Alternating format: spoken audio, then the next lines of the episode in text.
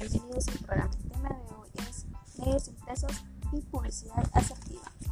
Bueno, ¿qué son? Es un conjunto de publicaciones impresas que se refieren a las funciones de su periodicidad, que puede ser diario, quincenal y semanal. ¿Cuáles son los ejemplos? Revistas, diarios, periódicos, libros, etc.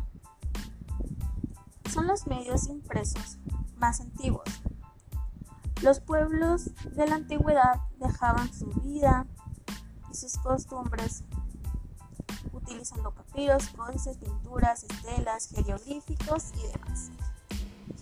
Los medios impresos generan más confianza a la sensación de tener alguna información impresa otorga mayor legitimidad. Los libros consistían en planchas de barro, contenían caracteres o dibujos inducidos por Bueno, el diario es un medio de comunicación impreso diario que contiene información sobre todas las áreas de interés general, tales como desde política hasta deportes, basándonos en economía, espectáculos, viajes, astronomía y demás. Bueno, el primer periódico que se publicó fue en 1605, Mania. Ahora les voy a platicar acerca de un poco de las ventajas de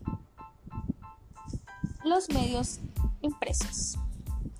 Bueno, los medios impresos tienen mayor impacto sobre todo en el lector con informes y análisis un poco más profundos. Entre los principales de los impresos con respecto a lo digital está la tangibilidad, con un mensaje más perdurable, con una alta credibilidad. Una de las desventajas es que puede volverse un poco monótono al crear un hábito de su uso.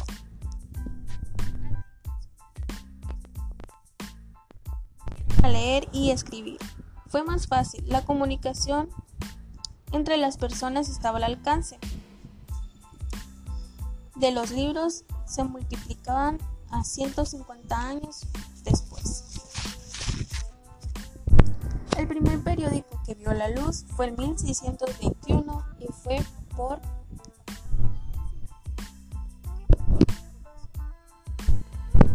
Con la evolución mucha gente ha dejado de usar los medios de comunicación impresos, tales como los carteles, folletos.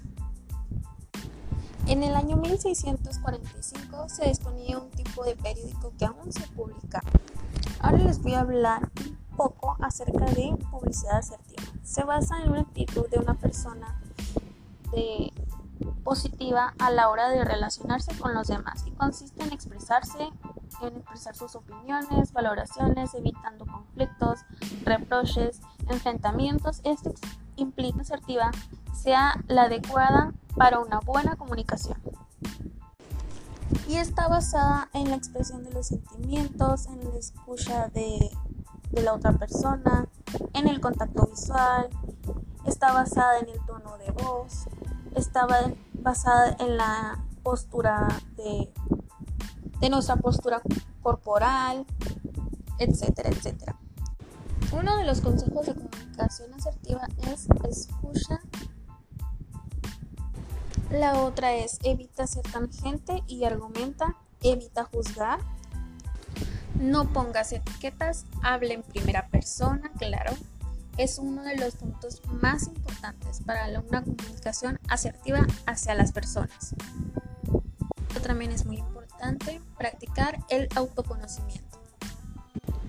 Utiliza lenguaje extraverbal y sé empático. Y mantén tus emociones a raya. Por mi parte ha sido todo.